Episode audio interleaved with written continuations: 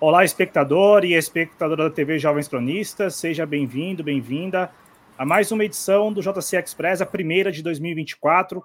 Hoje, quarta-feira, 10 de janeiro de 2024. Eu peço a você que está acompanhando ao vivo a transmissão, que participe pelo chat, deixe o like no vídeo. É muito importante a sua opinião, seja no YouTube, no bate-papo, também lá no X, antigo Twitter, tem como você mandar mensagem, a gente destacar o seu comentário. E no Facebook, na página JC Política e Sociedade. Nesta edição, a gente vai abordar este um ano aí do 8 de janeiro, com um convidado que já é uma figurinha carimbada aqui da TV Jovens Cronistas. Eu vou apresentar formalmente ele, né? Para quem, porventura, não conhece o Guilherme Lemos, mas o Guilherme Lemos já tem uma passagem aqui pelo canal, ele também está nas redes sociais, né? A gente vai divulgar aqui ao longo do programa as redes sociais, principalmente a, o Twitter dele, né? O X, antigo Twitter. É, deixa eu só pegar aqui. Bom, vamos lá, apresentar formalmente, que eu esqueci de subir o slide que eu preparei é, para apresentar formalmente o Guilherme Lemos. Vamos lá. Guilherme Lemos é formado em Ciências Sociais, mestrando em Antropologia Social pesquisador sobre Forças Armadas na Amazônia e a inserção midiática do Exército Brasileiro. No X, lá no antigo Twitter, você encontra ele no arroba olemos, Gui, e no, no, Instagram também, no arroba olemos, Gui. Eu vou passar a palavra ao companheiro Guilherme para ele cumprimentar vocês que estamos acompanhando, e na sequência a gente inicia o programa. Desejo também, Guilherme, de pronto aqui, feliz ano novo para você e para sua família, viu? Muito obrigado por testar nosso convite, boa noite. Boa noite, Cláudio. Muito obrigado. Um feliz ano novo para você e para todos que estão assistindo. É um prazer estar aqui de volta conversando com vocês nos Jovens Cronistas. O Guilherme, a proposta aqui é um outro olhar sobre esse aniversário do evento, dos eventos que marcaram aquele 8 de janeiro de 2023, quando bolsonaristas resolveram invadir lá os prédios, as sedes dos três poderes em Brasília. É, o governo Lula usou o slogan né, de democracia inabalada para se referir a essa marca. E aí eu te pergunto se você concorda com essa visão, com essa narrativa, com, com esse ponto de vista que o governo tem explorado, explorou bastante ao longo desta semana, e também é, como você, particularmente, é, classifica aqueles eventos, porque é, passados aí 12 meses é, daquele 8 de janeiro de 23, Há ainda quem diga que não foi uma tentativa de golpe, há quem diga que foi uma tentativa de golpe de Estado. Enfim, como que você, Guilherme Lemos, enxerga aqueles eventos e se concorda com essa leitura do governo Lula de que, no final das contas, a democracia segue, a democracia brasileira segue na balada? Bom, Cláudio, é muito interessante em relação a isso, né? Hoje de manhã eu estava lá no programa Faixa Livre do Anderson Gomes e eu falava justamente em relação há uma alteração de gramática, ou seja, a alteração uh, pela forma pela qual os atores políticos passaram a se manifestar uh, desde então. Então, a gente vai ver militares cada vez mais é, fora da mídia e, do, e da repercussão de jornalistas, etc.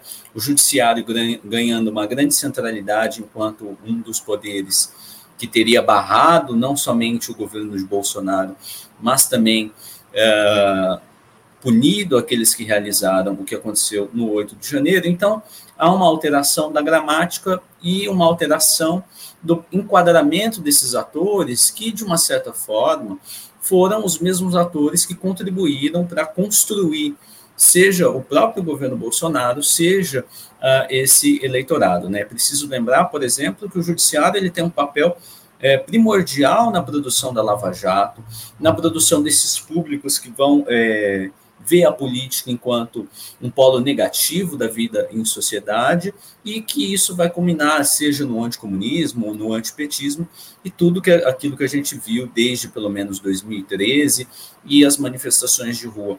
Ou seja, o judiciário ele foi um dos grandes responsáveis pela essa convulsão social e política que nós tivemos no país nos últimos anos. Assim como os militares que produziram uma, um aparelhamento do governo Bolsonaro, enquanto um projeto político que eles vislumbraram a partir uh, de, desde pelo menos 2014, que os permitiu estarem em ministérios, em estatais e regendo a política do país. Então, a mudança de gramática, ela vai possibilitar que esses atores que construíram o problema apareçam enquanto os grandes defensores da democracia, garantidores da Constituição e afins. E isso é, em si, uma própria ameaça para a democracia quando nós não temos essa perspectiva de longa duração em relação à atuação de atores, como, por exemplo, Alexandre de Moraes, que era ministro da Justiça do governo Temer, dentre outros, especificamente os militares e a atuação desses militares. Né? Então, o 8 de janeiro ele significou isso, né? uma oportunidade para que você mudasse a gramática, a forma como determinados atores políticos estavam sendo enquadrados, ainda que, de certa forma, se mantenha uma imagem de que os militares uh, ajudaram a produzir o 8 de janeiro, ou que houve ali uma, uma inação frente aos acampamentos e afins, no final eles saem com uma imagem revigorada.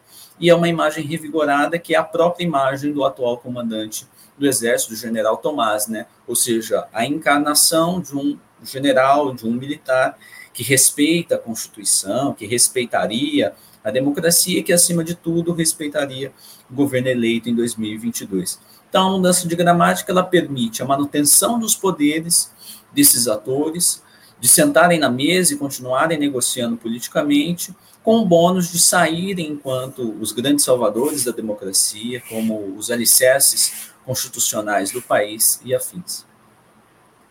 Ô, Guilherme, antes de seguirmos aqui, eu vou passar no chat só para comentar já o Cristiano Fonfa, que mandou uma mensagem aqui para a gente, dando boa noite, mandando um feliz ano novo para a gente. Um abraço, Cristiano Fanfa. Quem estiver nos acompanhando ao vivo, peço que participe pelo chat, é muito importante a sua opinião. Até porque, o Guilherme Lemos, uh, o que pelo menos me parece é que essa narrativa, e aí, se você não concordar com essa classificação de narrativa, fique à vontade para apontar, mas me parece que é essa ideia, essa narrativa de que, no final das contas, a democracia brasileira ela segue é, é, e aí o termo inabalada ele é muito forte porque é, é, como se os eventos de 8 de janeiro sequer tivessem provocado ou, ou tivessem é, provocado mesmo o governo e, a, e, o judiciário o legislativo ao ponto de comprometer a, a, sua atuação, os seus trabalhos. No final das contas, pelo que a gente viu até na, no evento de, de segunda-feira, pelo menos quem participou daqueles eventos diz que os, o que aconteceu que, de, daquele evento de, de segunda-feira, quem participou garante que o dia 8 de janeiro não pode ser esquecido, mas ao mesmo tempo é, não foi suficiente para consumar o tal golpe de Estado, né? Que, que é o que tem se falado desde então, né? De uma tentativa de golpe e tudo mais. E aí você esteve é, poucos dias antes, ou digamos assim, poucas semanas antes do 8 de janeiro, você compartilhou, inclusive, nas suas redes sociais, que você esteve né, no acampamento em frente ao comando do Exército lá em Brasília. E aí, assim, eu não tive essa oportunidade de perguntar para você é, se você ali, diante daqueles manifestantes, daqueles bolsonaristas que assim não aceitaram mesmo o resultado eleitoral e estavam ali e, e, e pelo que consta estavam ali porque havia a leniência, a conivência do exército brasileiro, né? É, eu te pergunto se você sentia, se, se você sentia em algum momento que, a, que aquela manifestação ali, que aquele acampamento poderia desaguar no que nós vimos no dia 8 de janeiro de 2023, que foi aquela depredação, aquela invasão, um tanto desorganizada, tanto é que assim que os agentes públicos que quiseram é, que quiseram enfrentar os manifestantes conseguiram facilmente. É, a quem, quem, e aí, de novo, né? É, porque a gente viu no dia 8 de janeiro de 23 que muitas prisões só foram feitas porque, olha, tinha uma câmera filmando, algo do tipo, porque no final das contas também, até as prisões elas foram assim feitas sem muito critério, né? Então, ah, vamos prender esse, mas vamos liberar tantos outros. Mas eu quero te perguntar aí, se você sentia algum momento que aqueles manifestantes ali estariam dispostos a fazer o que fizeram no dia 8 de janeiro de 23. Bacana, Cláudio. Bom, essa pesquisa da qual você faz referência, ela se iniciou é, no dia 10 de dezembro de 22, aqui no interior de São Paulo, ou seja, eu acompanhei e fiquei nos acampamentos das cidades de Araraquara e de São Carlos, no interior paulista. E depois, na última semana uh, daquele ano, né, no dia 26, que eu fui é, para o acampamento de Brasília. Eu passei uma semana lá no acampamento de Brasília e retornei antes da, da posse no dia primeiro.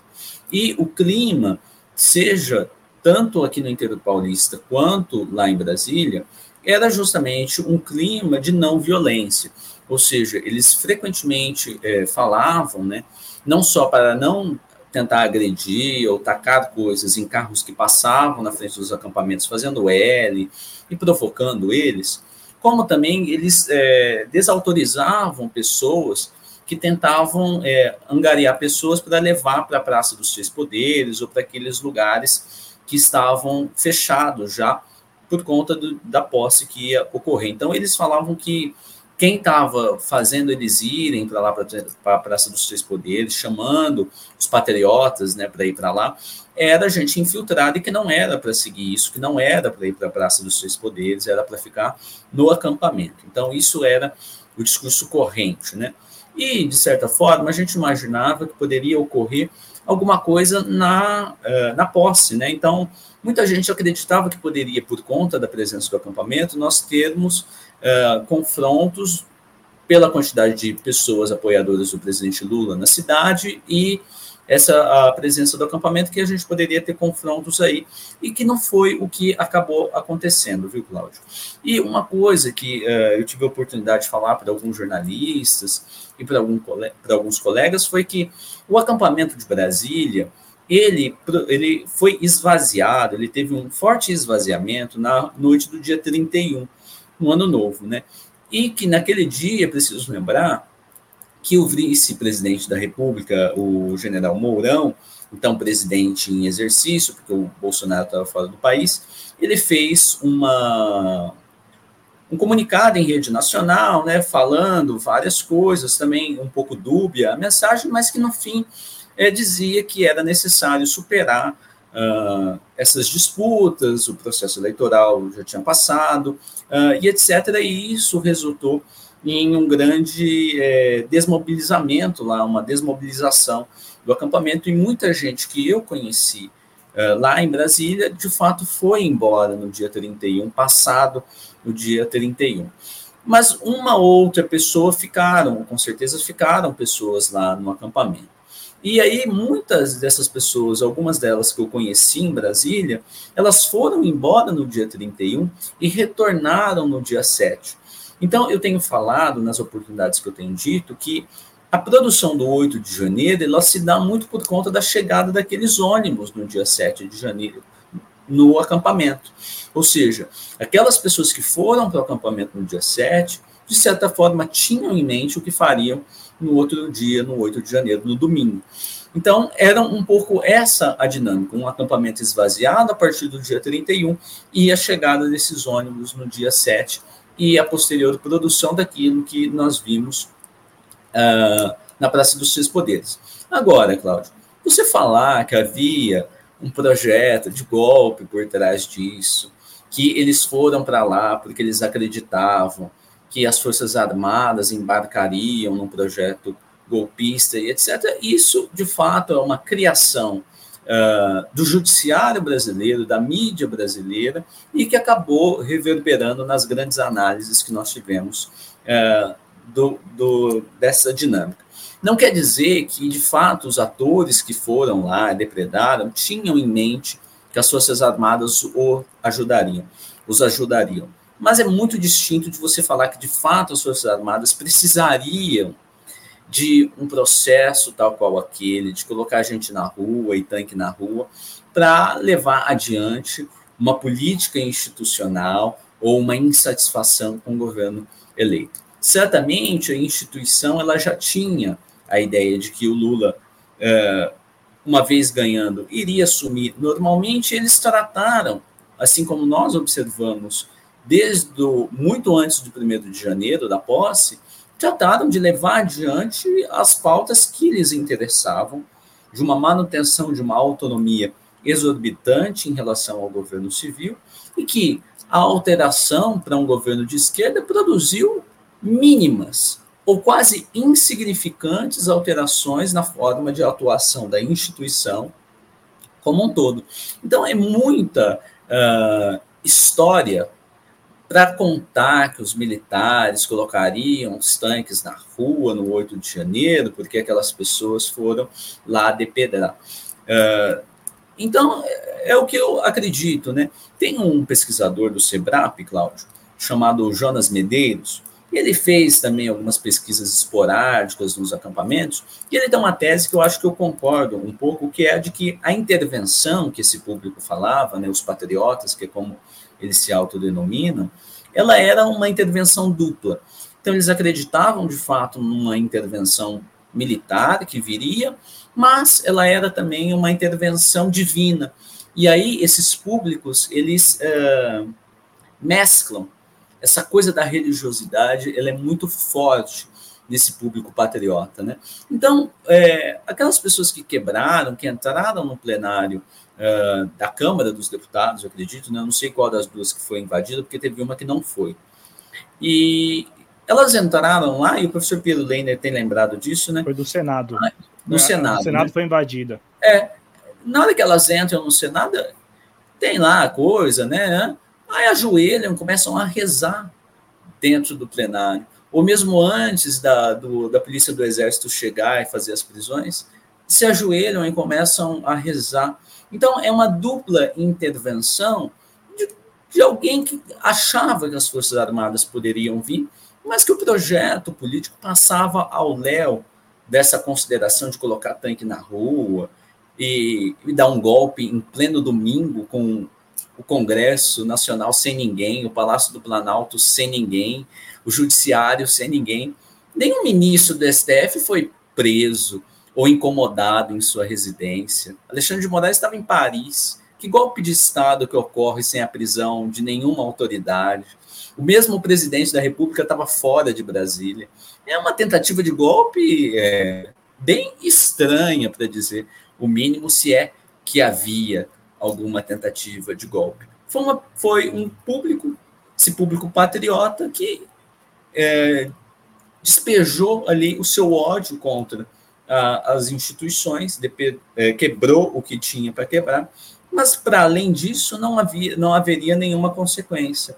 Agora, o uso que se faz disso, né, o uso político, que essas mesmas instituições que advogam que foi uma tentativa de golpe conseguiram uh, ter após o, evento, ela é significativa, né? Então nós temos um judiciário que apagou todo o seu passado de lavajatismo, uh, de apoio indiscreto ou velado ao governo Bolsonaro, assim como os militares, e agora a gente tem né, uma, a democracia plena, né? Bolsonaro se tornou inelegível, Está tudo resolvido é, no país, aparentemente, porque as estruturas não se mudam, mas a gramática, a forma de enquadramento, ela permite que se endeuse é, ministros lavajatistas, que ministros da esquerda comunistas se tornem ministros do STF, que o advogado do presidente da República, é, que sofreu um processo de lawfare, se torne do dia para a noite também ministro do mesmo judiciário que praticou lawfare contra o seu cliente e que esse mesmo cliente se torne presidente novamente, posteriormente a todos esses procedimentos uh, do judiciário. Então, são coisas bem estranhas, são coisas que mudam a gramática, a conjuntura, mas a estrutura lá, ela continua a mesma no país, né, Cláudio? É, a, sua, a sua resposta ela é importante, Guilherme, porque é como como a gente viu ao longo desses 12 meses, desde os eventos, se tentou explicar o que estava acontecendo. E aí me parece que com o aniversário de um ano do, do 8 de janeiro, e aí não, não posso falar aqui que há, há, aí um sincronismo, mas que há uma, um agendamento, está muito claro. Porque a, o que se falou na, nos últimos dias até o aniversário é, e, e, isso se tornou corrente em, em vários lugares, é exatamente isso, que os manifestantes bolsonaristas eles saíram das mais diversas partes do país para causar a baderna é, que iria levar a uma intervenção do, das Forças Armadas, notadamente o Exército Brasileiro. E, e, isso se tornou tão corrente que hoje, se você se a gente entrar nas redes sociais, é, é a conclusão, digamos assim, de um ano do, dos eventos de 8 de janeiro. Ah, por que eles fizeram aquilo? Ah, eles fizeram aquilo porque imaginavam que, a partir da depredação dos prédios públicos, como você bem lembrou, sem autoridades, os prédios vazios, é, o Exército Brasileiro, as Forças Armadas, de maneira geral, iriam intervir. É, e, e, essa é a conclusão de vários documentários, inclusive, que foram lançados nos últimos dias, né? Quase todos eles falam e traçam essa linha, né?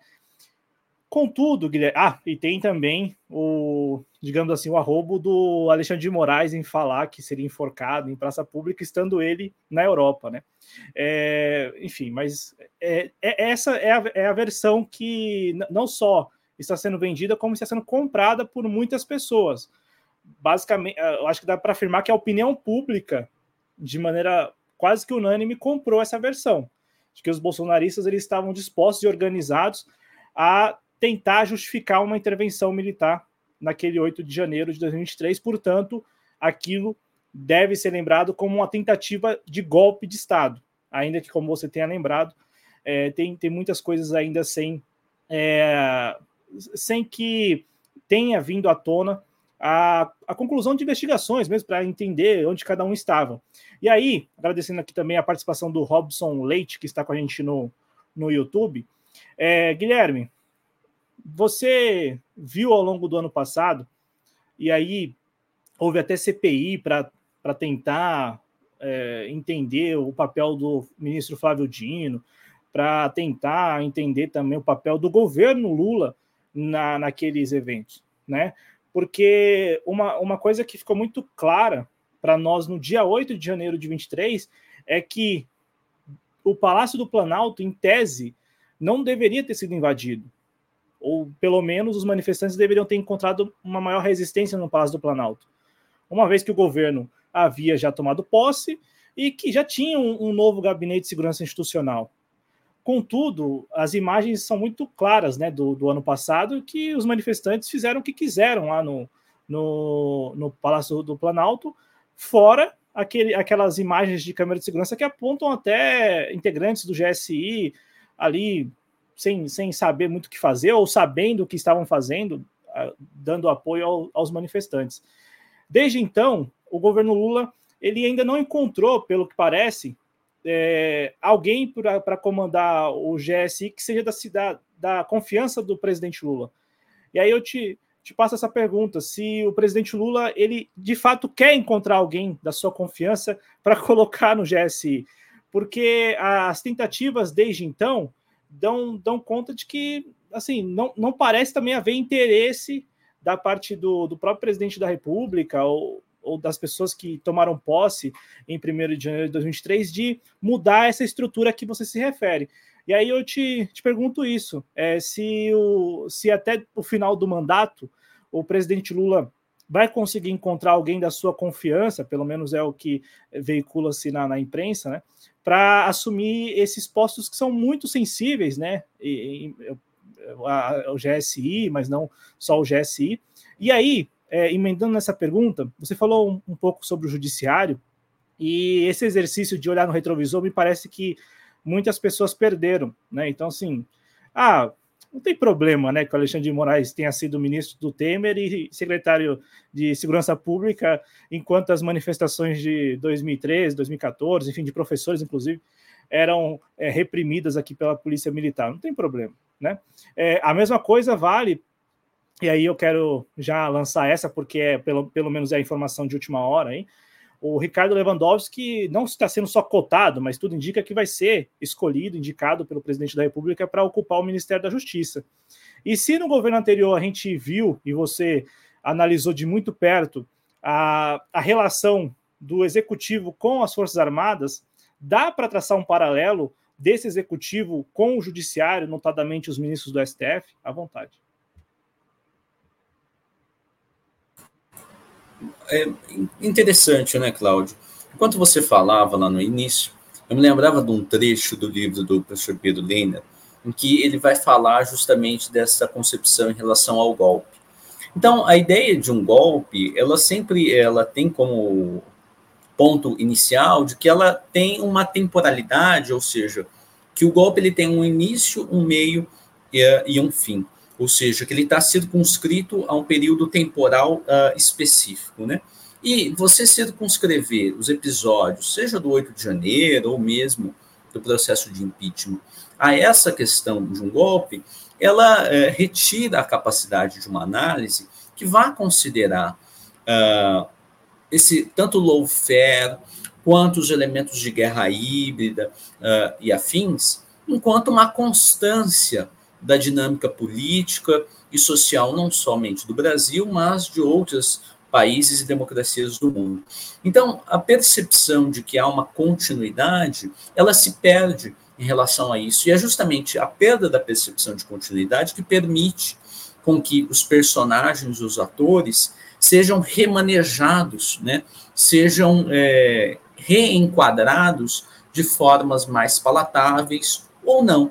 Né? Então, isso é justamente o que vai permitir isso que você falou, né? a perda da trajetória. Né? Os atores políticos, eles perdem a trajetória e a capacidade de serem enquadrados e significados pelaquilo que fizeram e pelaquilo que fazem atualmente. Né? É como se o enquadramento atual ele tivesse que se reiterar sobre todo o passado, o caminho que essas pessoas percorreram dentro do poder político eh, do país. Isso cabe tanto para as figuras do judiciário, quanto para os ministros eh, de Estado do governo Lula, quanto para o próprio Lula e afins. E quando a gente fala, né, Cláudio, que é necessário ver as trajetórias, ver onde essas pessoas estavam anos atrás, muitos dizem que a alteração ela se justifica porque nós tivemos um período é, político muito drástico, é, com essas figuras né,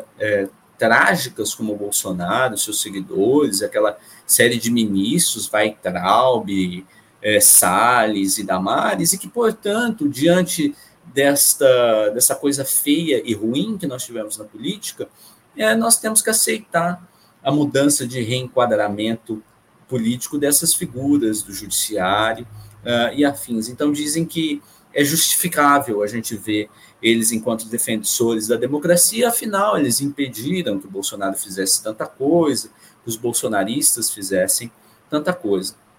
E aí você toca na questão justamente dessas áreas em que muito dificilmente se mexe em relação ao poder militar no país, seja do Ministério da Defesa, seja da área de, de inteligência de Estado, ou seja, de prerrogativas que eles mantiveram desde a redemocratização, enquanto eminentemente militares. Né?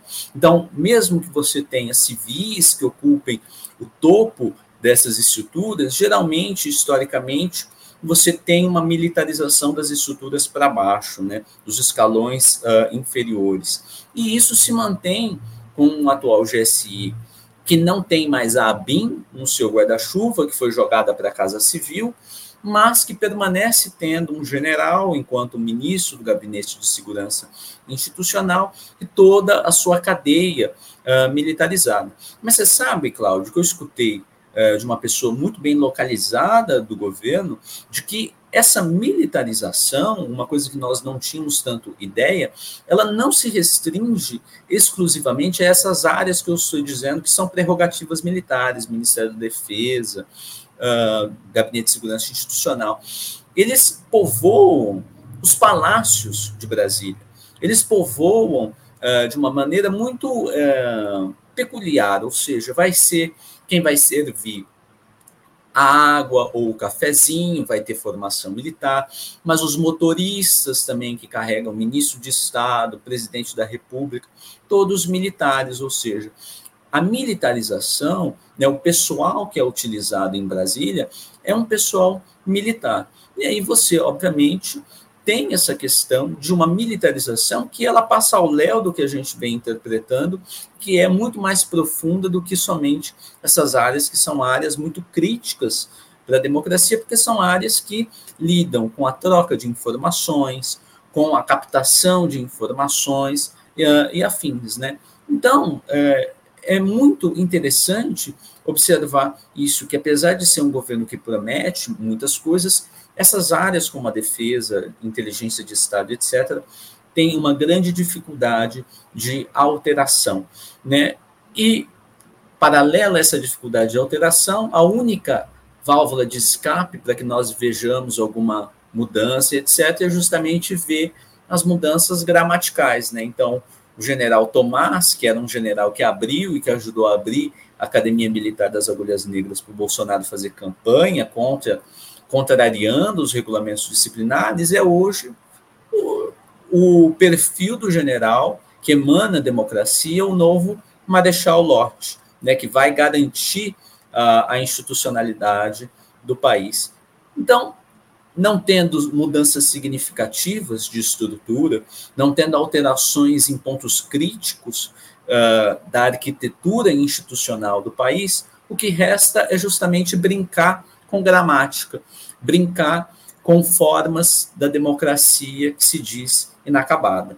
Né? Então, é basicamente isso. Né? E as responsabilizações uh, desses atores tanto que produziram o 8 de janeiro, tanto que produziram o governo Bolsonaro, e mesmo antes, ela nunca ocorre.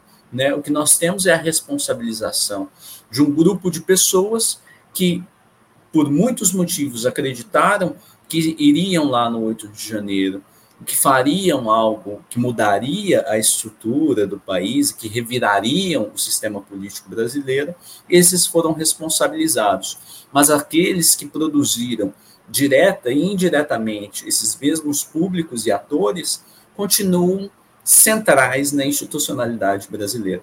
E isso é uma grande questão para a gente ver e estar atento é, nos próximos anos. Né?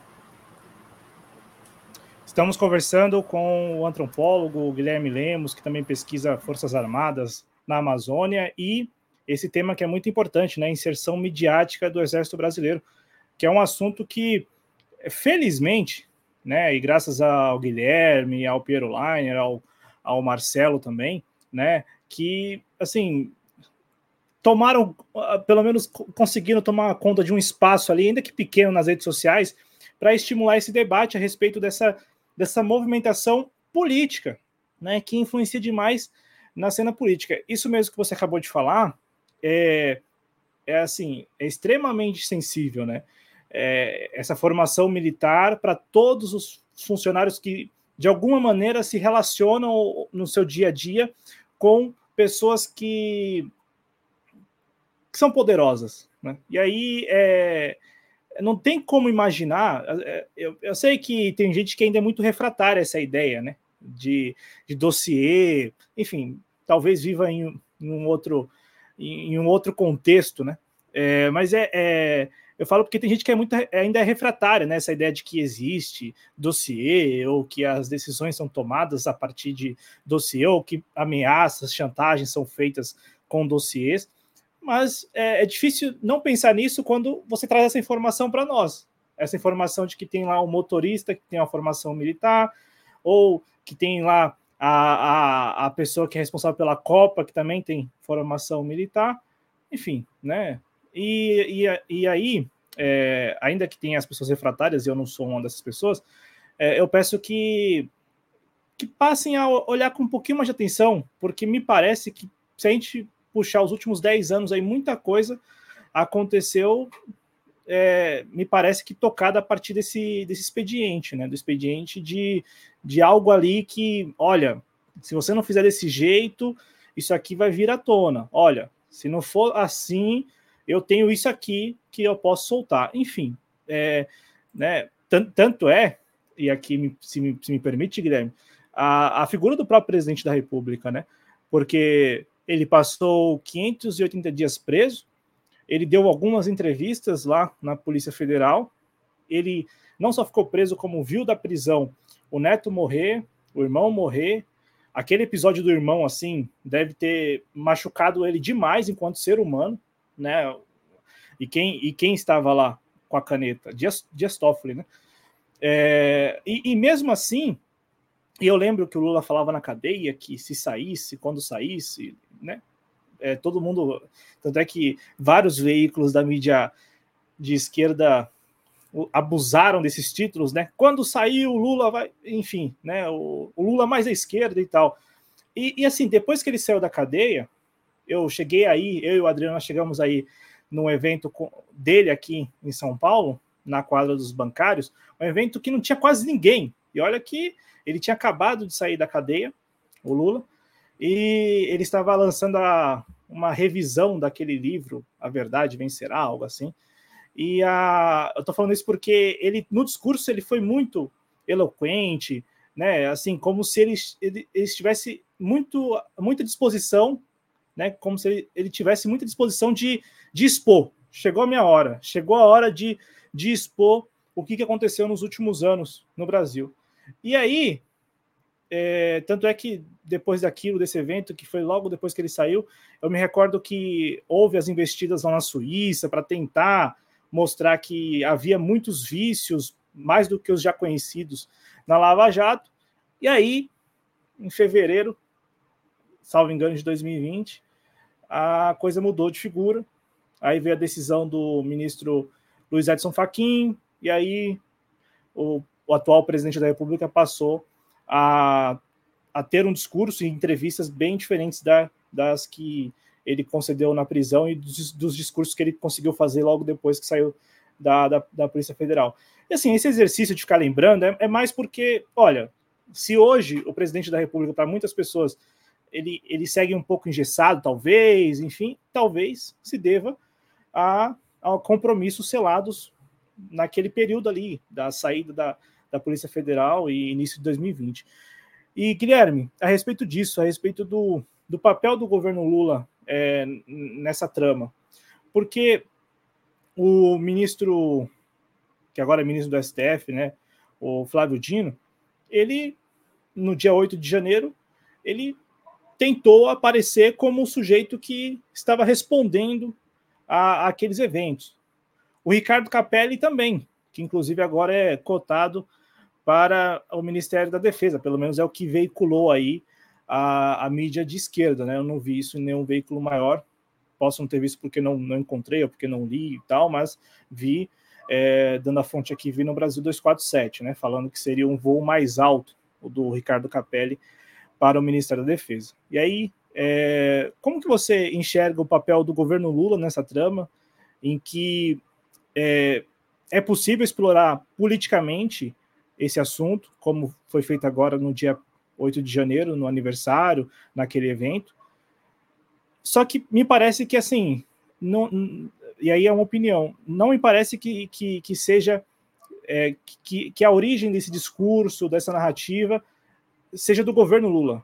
Me parece que ele vai, vai é, se adaptando a esse discurso e vai é, dando algum lastro a esse discurso, a essa narrativa né, da democracia, porque é, eu falo que não, não, me, não me parece que parte do governo? Porque eu também vejo que se tivesse que gerar ganhos políticos para o governo, teria gerado ainda no ano passado. E a gente viu ao longo do ano que, mesmo depois do 8 de janeiro, mesmo depois daquelas visitações com várias, vários, várias personalidades políticas dos mais distintos partidos, o governo não conseguiu emplacar a sua agenda, se é que tem uma agenda, e, e assim, esse discurso não tem também é, angariado apoio é, na população. Porque, e aí é um dado que eu notei essa semana, é, a indiferença ela, ela toma conta é, da sociedade. Então, assim, não estou me referindo só a esse evento do, do 8 de janeiro, mas é quase tudo, ou tudo. Eu acho que dá para falar tudo. Então, assim, eu sinceramente não vi ninguém assim discutindo na rua, na banca de jornal, na... e olha que eu tenho ido para o comércio lá do meu pai, eu não vi ninguém assim falando, nossa, hoje é 8 de janeiro. Olha, vamos lembrar lá, sabe? E muito menos em defesa da democracia. Então, por isso que me parece assim, que ser, um, ser uma narrativa, um discurso que o governo está encampando, está dando lastro, mas não me parece partir do próprio governo, uma vez que não tem obtido nenhum ganho político com isso. E aí eu quero saber a sua opinião, à vontade. Acho que você está corretíssimo, viu, é, Cláudio, né?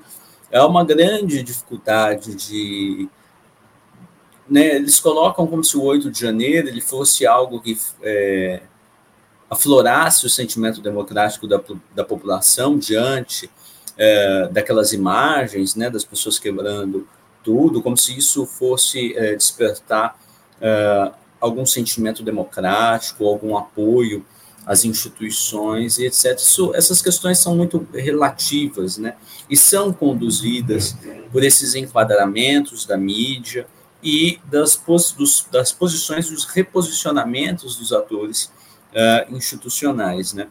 E é muito interessante, né, por exemplo, que se fale é, em Ricardo Capelli para o Ministério da Defesa, quando nós tivemos, nós nem tivemos grupo de trabalho no Ministério da Defesa, nós acreditávamos que uma série de, é, de pessoas bem inteiradas do tema em relação à defesa fossem levadas para o governo para poderem é, colaborar na construção de uma política de defesa alinhada com as experiências internacionais, com aquilo que nós já produzimos uh, nacionalmente também, mas isso tudo não foi realizado, né? E aí você tem figuras como esse o Ricardo Capelli, né? Dada a repercussão de ontem, etc. É uma pessoa que elogiou o general Vilas Boas publicamente após eh, já ter tido o tweet, né, que escreveu um, um, um texto elogioso ao comandante do Exército naquela época, falando que era um brasileiro com B maiúsculo e etc. Em outras oportunidades, disse que nós não podemos olhar para as Forças Armadas apenas com a coisa, é, com uma perspectiva ruim, que nós temos que olhar para as coisas boas, né? E que país nenhum perdura sem Forças Armadas, eu concordo. Mas para que tenha democracia e que a gente tenha algo perdurável, a gente tem que tocar em determinados pontos que são impossíveis de serem tocados na história brasileira. Né? Os crimes da ditadura, os crimes perpetrados pelos militares em todas essas GLOs, intervenções federais, etc., isso é intocável e o governo Lula vai na mesma direção. Não cria a comissão de mortos e desaparecidos, produz o ministro da Defesa alinhado para fazer pacificação uh, e afins. Ou seja, é um governo que vai é, se dirigindo no fio, da, da, no fio da navalha, no fio da espada militar, né? e que é emparedado não somente pelos militares, mas como pelo próprio judiciário, a quem, de certa forma, ele deve a sua vitória em 2022 e ter chegado à presidência da República uh, pela terceira vez. Ou seja, são atores que chegam para realizar a política nacional e uma condição de autonomia extremamente apequenada, não só desses grupos institucionais, né, desses cartéis institucionais do judiciário, dos militares, mas também da elite econômica do país e afins. Né? Então, são governos extremamente apequenados. Um dia antes do, do, do 8 de janeiro, publiquei uma, uma, um post no Facebook em que eu questionava justamente isso, de qual seria e qual teria, qual seria a autonomia do governo Lula para, de fato, dizer um basta para aqueles acampamentos.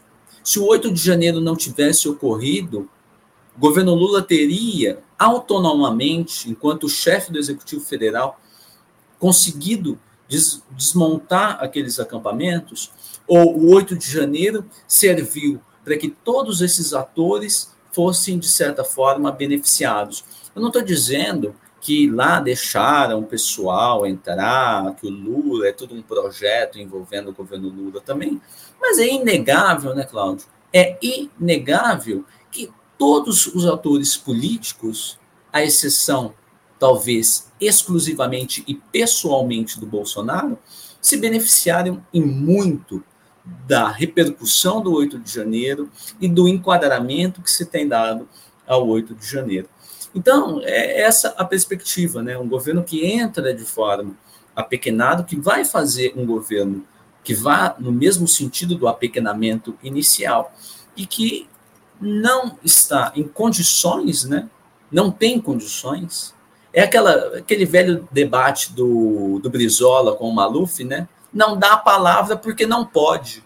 O governo Lula não faz as mudanças porque não pode fazê-las, não está em condições de fazê-las, mas foi eleito, de certa forma, com a promessa que as faria. Esse é talvez o grande dilema atual, né?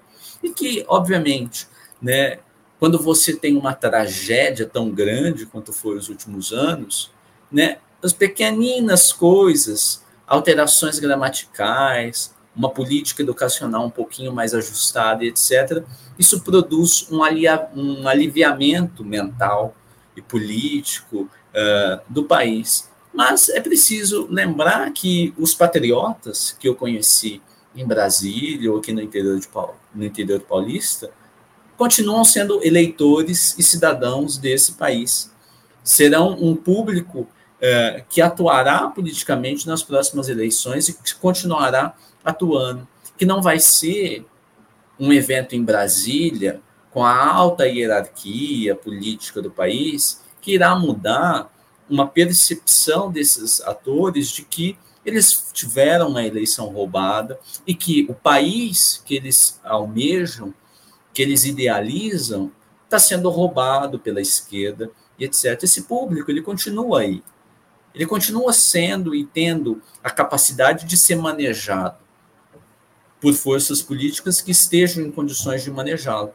Então é preciso pensar se daqui para frente, né, um governo que segue no fio da espada estará em condições de arregimentar esse eleitorado novamente, ou se necessitará novamente de um empurrãozinho institucional, de uma dinâmica que perpassa o voto na urna e que é feita em câmeras secretas, em debates e disputas e achacamento que nós não temos acesso. Então, é preciso que esteja atentos a isso, né? Porque, querendo ou não, é, Cláudio, o que nós estamos falando aqui não é sobre o 8 de janeiro, ou a minha indisposição com o Xandão, o meu apego ao que eu penso sobre os militares. O que nós estamos falando aqui é do futuro do país, da forma como nós construímos as instituições nesse país, como nós pensamos os atores políticos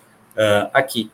E do jeito que está, nós continuaremos sendo reféns uh, de uma lógica geopolítica, de subdesenvolvimento uh, do país, de uma entrega das riquezas do país para grandes conglomerados internacionais e uma classe política apequenada, mas que ainda assim concentra as suas capacidades de levar o país para um destino é, extremamente trágico e com vitórias momentâneas da democracia, com manejos eleitorais das percepções uh, da população.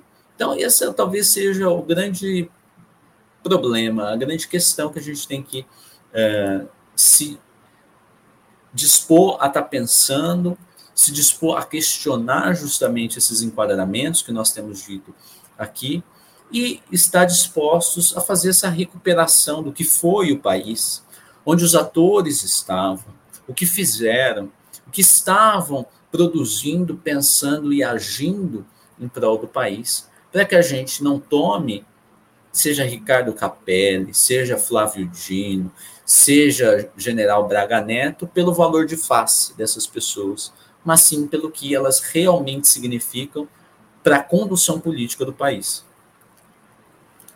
E aí eu quero emendar uma pergunta. Você enxerga o governo com disposição para dar início a essa outra fase? E aí, para basear a minha pergunta, nós vimos ao longo de 12 meses que houve, houve CPI, houve julgamentos televisionados no STF. Aí, com um ano do 8 de janeiro, o número é de 30 condenações lá no STF e das 2 mil pessoas presas, 66, segundo o Poder 360, ainda seguem presas. É, e aí, assim, qualquer pessoa sabe, todas, todos nós sabemos que ah, essas pessoas que foram condenadas e as pessoas que estão presas ou que foram presas são aquelas que estavam lá na ponta no dia 8 de janeiro. Você imagina que haverá a fase é, em que os responsáveis, que eles falam intelectuais é, do, dos eventos, serão responsabilizados. E, e aí a, a, pergunta sobre a disposição, porque me parece que, assim, tudo bem, é trabalho de formiguinha, estamos tentando, principalmente vocês, e aí eu falo do trio, né? Você, o Piero Leiner, o Marcelo Pimentel, mas assim, vocês têm plantado isso, né? Essa discussão pública a respeito desses atores, onde estavam no verão passado, né? O que fizeram, porque é muito importante, já que hoje estão em posições assim de poder. É, contudo, não me parece, olhando de fora, que o governo esteja disposto, o governo Lula esteja disposto, e aí essa indisposição talvez se deva aos compromissos selados, não sei. E aí eu te pergunto se você enxerga no governo Lula disposição para responsabilizar também quem foi os responsáveis intelectuais por aqueles eventos e, não só por aqueles eventos, mas por tudo que vem ocorrendo no país nos últimos 10 anos. E é, o que significa para você esses números que eu trouxe, né, essas condenações e também essas pessoas presas que passaram um tempo ali, muitas foram alvo de, de chacota, de exposição na internet, exposição gratuita, inclusive, né, muitas dessas pessoas. Abrindo aspas e fech... Eh, abrindo parênteses, fechando rapidamente. Tem pessoas, obviamente, que, assim, e aí você, como pesquisador, poderia é, nos ajudar, mas tem pessoas que, assim, é, também gostaram da exposição e fizeram questão dessa exposição. Eu vi um caso de uma de uma, de uma, uma mulher que, que quer voltar a estudar e fez uma vaquinha e queria um milhão de reais para poder voltar a estudar, aí depois baixou para 100 mil. Então, assim, também, pelo que me parece, assim, de fora, essa pessoa também quer a exposição, pelo jeito gostou da exposição, né? É, fora outras pessoas que daqui a pouco a gente descobre aí que vai sair candidato a vereador na sua cidade e, e talvez leve. Então, falar um pouquinho é, desses números e dessa disposição do governo, por gentileza. Sabe, Lauro, você estava falando, eu fiquei pensando, né? A, a formação de quadrilha, né? Você localizar quadrilha, as pessoas que estavam lá fazendo a coisa errada, etc., ela só é identificada quando convém. Então, quando nós tivemos os escândalos da Lava Jato, convinha falar que o PT era a maior organização é, criminosa do país, etc., desde Hammurabi, como disse é, o professor Vila, né? sensacional. Né? Mas quando não convém localizar a organização, você tem essas responsabilizações individualizadas. Aí o judiciário vai saber localizar o presidente Bolsonaro enquanto grande mentor de tudo e etc. Mas e o vice da chapa? Não, o vice da chapa era também não tinha nada envolvendo e etc que aí depois a gente também teve os procedimentos contra o Braga Neto, mas inicialmente era isso, né, localizar o crime no presidente da República, né? E as responsabilizações pessoalizadas são responsabilizações que beneficiam justamente quem criou o problema sair ileso daquilo que foi gerado posteriormente. Uh, não estou falando necessariamente em relação ao 8 de janeiro, estou falando em relação à pandemia, por exemplo ao Ministério da Saúde uh, e todos o desastre que a gente viu. Né? Então, a responsabilização pessoalizada, ela convém agora, né? Para pessoalizar, individualizar e colocar no homem-bomba, no capitão-presidente, toda a agência. Porque ao colocar toda a agência nesse personagem, os outros atores que o ajudaram a construir e construíram os quatro anos de mandato dele juntamente, podem continuar regendo a institucionalidade brasileira sem serem prejudicados, ou seja, sem ficarem com ônus, apenas com bônus do que uh, foi produzido, né? Então, é isso. Agora, você falou em relação aos patriotas e etc., que produziram o 8 de janeiro lá. As responsabilizações são responsabilizações que estão sendo feitas diretamente na Suprema Corte, ou seja, sem possibilidade de recorrer. Né? Estão utilizando o procedimento no topo da hierarquia do judiciário brasileiro e produzindo uma situação em que aquelas pessoas estão sendo responsabilizadas meio que a Red Rock, ou seja, de forma bem particular, e que é, e a gente viu, né, Cláudio, A gente viu e sofreu as consequências quando o judiciário decide produzir decisões individualizadas, milimetricamente direcionadas, né? que foi justamente os casos envolvendo o presidente da República uh, e afins. Então, as consequências desse procedimento evocam essas pessoas que acreditam que, diante de uma grande uh, tragédia, diante de uma grande uh, convulsão fascista de extrema-direita no país, nós podemos ter instituições agindo de forma tão extrema quanto, utilizando mercadologicamente, né, manuseando o direito para produzir a situação política que os beneficie. Né? É isso que nós uh, estamos vendo. Mas, para além desse fortalecimento dessa institucionalidade que vai manejando né, a sua forma de reger o país, nós temos a incapacidade de uma esquerda de que, embora esteja no centro do Executivo Federal, se tornou incapaz de produzir movimento de massa, incapaz de produzir uma inserção institucional muito mais profunda, né, que leve o país para uma direção de maior igualdade, de fato, né, social, econômica uh, e etc.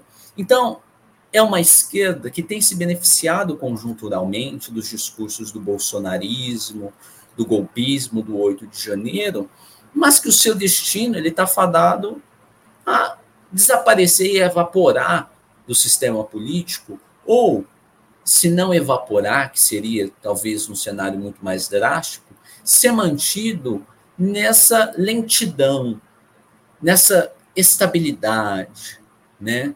nessa, nessa moderação que a força política de esquerda vem sendo é, mantida há alguns anos. Né? Então, esse é a dinâmica de baixa frequência, que prioriza não o confronto, não o debate de questões fundamentais, né, de desigualdade do país e afins, mas que vai priorizar conversar com os atores que produziram a instabilidade desse país. Né? Então, esse é o grande problema. Né? O grande problema é que a esquerda não há futuro para ela, enquanto um projeto radical de alteração das fundações e das raízes desse país, mas apenas a manutenção que, mesmo estando no centro do poder do Executivo Federal, não leva adiante, está incapacitado de levar adiante políticas interessantes e, mais do que isso, incapaz de se reproduzir de gerar novas lideranças, de, de gerar lideranças capazes de terem uma, uma dimensão nacional, né? Então, esse é o destino do que nós temos visto, né? Do que será o futuro desse país e, sobretudo, do que será o futuro dessas forças de esquerda que estão ainda aqui produzindo políticas, levando adiante pautas importantes para a sociedade, mas que são mantidos uh, e moderados por esse por essa institucionalidade que parece colocar um freio nas alterações significativas do país. É, é, isso é interessante, hein? Isso é muito interessante.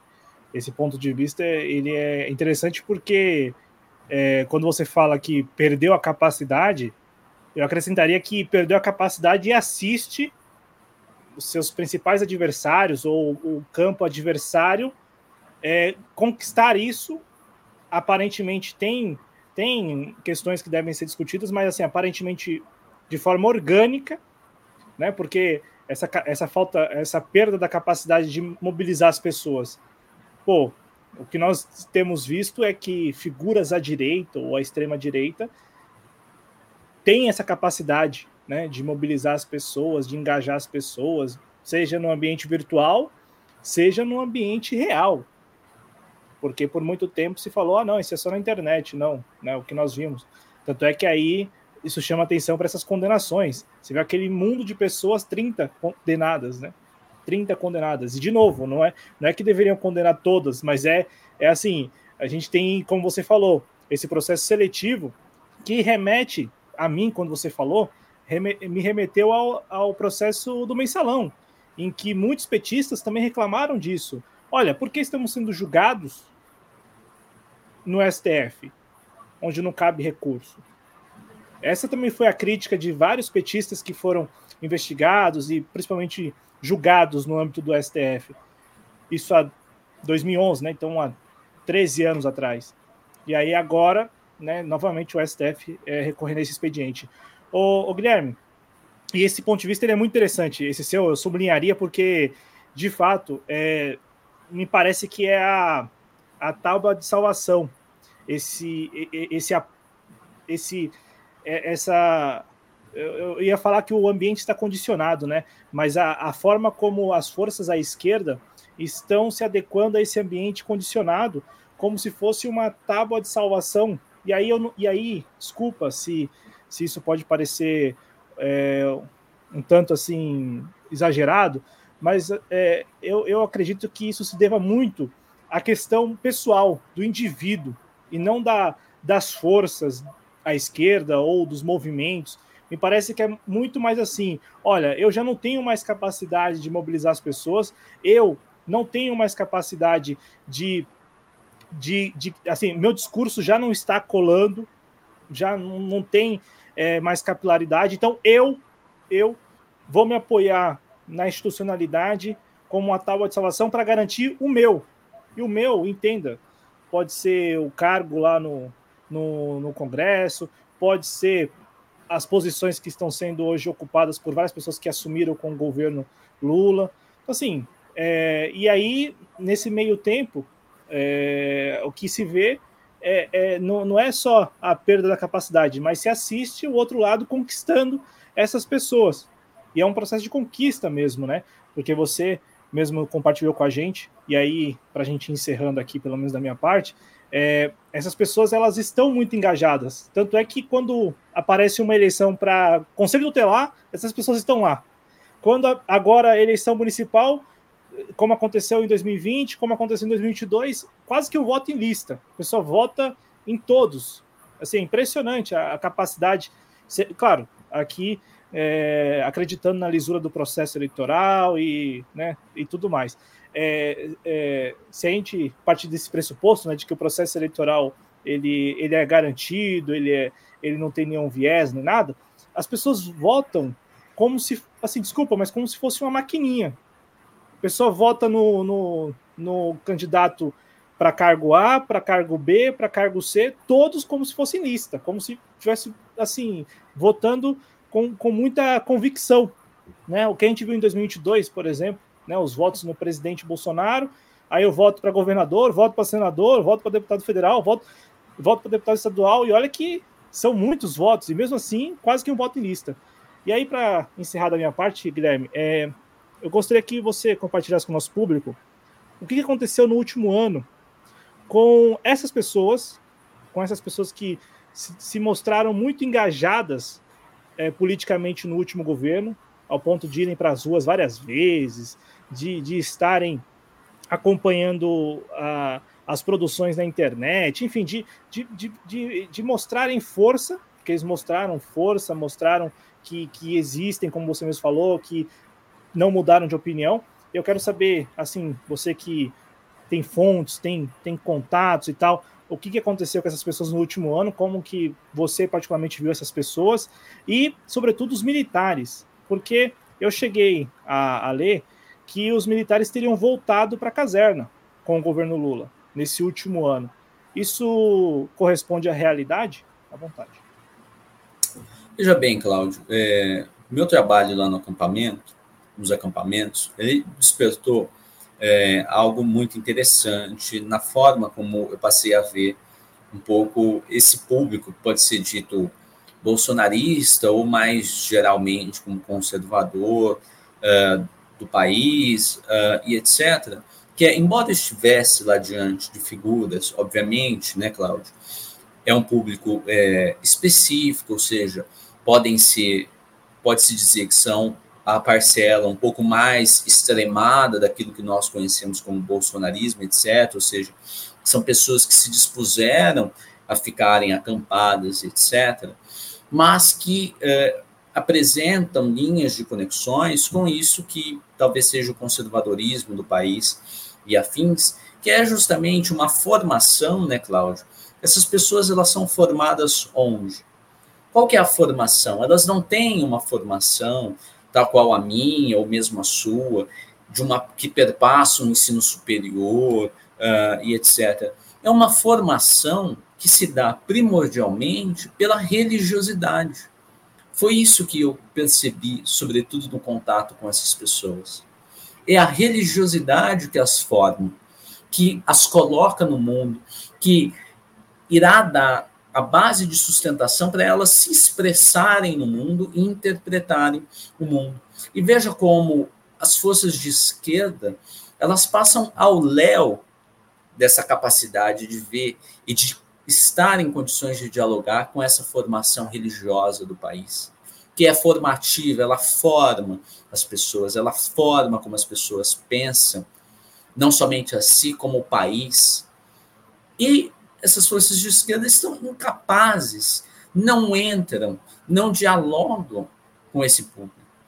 É um público que continua estando e dialogando com as raízes mais conservadoras e retrógradas da história do país, sem que seja arregimentada por forças políticas progressistas, né? Se em 2022 nós tivemos a suposta ideia de que a pandemia produziu um, e angariou mais votos para a esquerda e etc., porque as pessoas perceberam o desastre que foi com a pandemia, eu preciso lembrar que nós teremos pandemia novamente em 2026 para produzir um resultado eleitoral é, que privilegie a esquerda. Qual será o discurso qual será a forma de diálogo e a capacidade de arregimentação desse público e da população? Né? Eu não vejo e não vislumbro nenhum projeto político que esteja, de fato, pensando nesse público, a não ser divagações sobre os evangélicos no país e etc. Mas o projeto político para esse tipo de eleitorado, ele não existe. Ah, não, a gente coloca lá a Marina Silva, que resolve a coisa da religiosidade e etc. Sim, são estratégias políticas com emendo, sabe? Remendadas, feita de última hora, né? Do improviso, parece. Que não tem o substrato e a estrutura para se comunicar com a nacionalidade do país, com a população uh, do país, mobilizar politicamente e etc. É um eterno remendo, né? é uma democracia remendada, uma esquerda remendada que tenta devagar por esses públicos e que, ao mesmo tempo, se mantém refém da institucionalidade e da própria população. Esse é o destino do, da esquerda no país né? Que apesar de você abrir mão de tantas coisas, de tantas pautas, de você dar para os militares o que eles querem, para a classe política o que eles querem, para é, a elite do país, isso continua o apequenamento é, desse grupo e dessa, dessa força de esquerda no país, né? Então é isso, né? Nós abrimos mão do que é essencial, achando que momentaneamente nós poderemos ter resultados, mas lá na frente, o que é colocado na berlinda, o que é colocado contra o muro de fuzilamento, ou talvez lá né, o enforcamento, é justamente um destino à esquerda do país, mais progressista, que transforme as bases econômicas uh, desse país. Né? Então, é bem trágico que nós estamos nessa quadra histórica do país, continuamos tendo um judiciário agigantado, militares que, embora não expostos, realizam política a, da forma como bem entendem, e políticos de esquerda que acreditam que, dando o que essas forças políticas pedem, nós teremos é, momentos melhores na história desse país. Então, talvez esse seja o grande dilema atual, o grande dilema que nós temos que pensar e ajudar da forma que podemos é, fazer. Eu faço trabalhinho, como você disse, trabalhinho de formiga. Né? Até porque nenhum de nós está sentado nas grandes cadeiras da alta hierarquia política de Brasília para mudar é, muitas coisas, mas nós não deixamos de fazer é, o nosso trabalho de formiguinha, porque ainda acreditamos que esse trabalhinho de formiguinha ele é capaz de movimentar e alterar é, coisas no futuro do país. Então, é basicamente isso.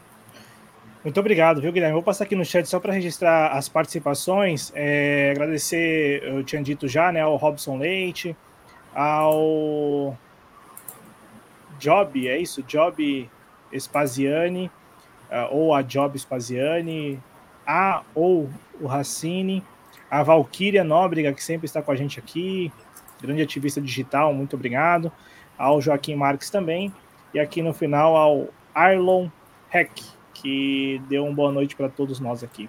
Ô Guilherme, muito obrigado pela sua participação, sobretudo por compartilhar com a gente esse outro olhar sobre even os eventos do 8 de janeiro, porque eu também, e o público acho que já sabe, você também, eu me incomodo às vezes, assim, eu fico, às vezes não, quase sempre eu me incomodo com essa ideia, né, de, de, um, de uma conclusão como, como um dogma, porque me pareceu que depois de assim de recorrer a, a todas as possibilidades, a, a, conclusão dos eventos é, é, a de que os bolsonaristas saíram, foram para Brasília para quebrar tudo na esperança, na expectativa de que o exército fosse intervir, como se isso tivesse o mínimo de organização, como se isso tivesse e como você falou aqui, pontuou, eu sublinho, né? Como você falou, como se o exército precisasse disso, né? Precisasse dessa legitim, é, legitimidade, né, que fala, é, da, do povo na rua para poder intervir, né? É, e aí tá lá, enfim, é, eu não vou não vou dar, dar corda para isso não, porque senão é, é, é, é, muito muito diversionismo, como como o pessoal gosta de falar. Obrigado também a, ah, então é o Job. Um abraço, Job. Obrigado, viu? Lembrando que o Guilherme está tanto no Twitter quanto no Instagram. Principalmente no Twitter, né? No arroba Olemos Gui, é lá que ele compartilha a, o trabalho dele, as pesquisas que ele tem feito, mas não só as pesquisas. Ele também, é, como eu disse, é um trio, né? É um trio, trio parada dura aí, que é o Guilherme Lemos, o Piero Leiner, professor do, do, do, Guilherme, e que muitos de vocês conhecem, né? E também o Coronel Marcelo Pimentel. Então, assim, é o trio aí, querem, é uma, são, são referências, e, e assim, quero publicamente aqui parabenizar os três pelo trabalho de vocês, porque felizmente, depois de um bom tempo nesse trabalho de formiguinha, várias pessoas têm convidado vocês para poder falar e para poder compartilhar esse ponto de vista que vocês sabem melhor do que nós todos aqui, que há cinco anos atrás não tinha espaço nenhum. Essa é a verdade. E não é porque vocês não existissem, não é porque vocês não estivessem pesquisando, trabalhando sobre isso. Não, vocês estavam trabalhando, vocês estavam compartilhando, mas, como disse a Marta Suplicy na cartinha lá, né, a conjuntura era outra. Então, né, não, não tinha espaço, agora talvez tenha, né, Guilherme? Um abraço, viu, cara? Muito obrigado. Lembrando que lá no X, arroba Olemos Underline Gui. Abraço, Guilherme. Saúde para todo mundo aí, viu? Eu que agradeço, viu, Cláudio? É um prazer estar aqui com você, dialogando conversando e espero voltar mais vezes por aqui para a gente conversar, ter sempre esse papo bom. Tá bom? Muito, Muito obrigado. obrigado. Abraço, viu? Tchau, gente. Muito obrigado. Saúde para todo mundo. Tchau.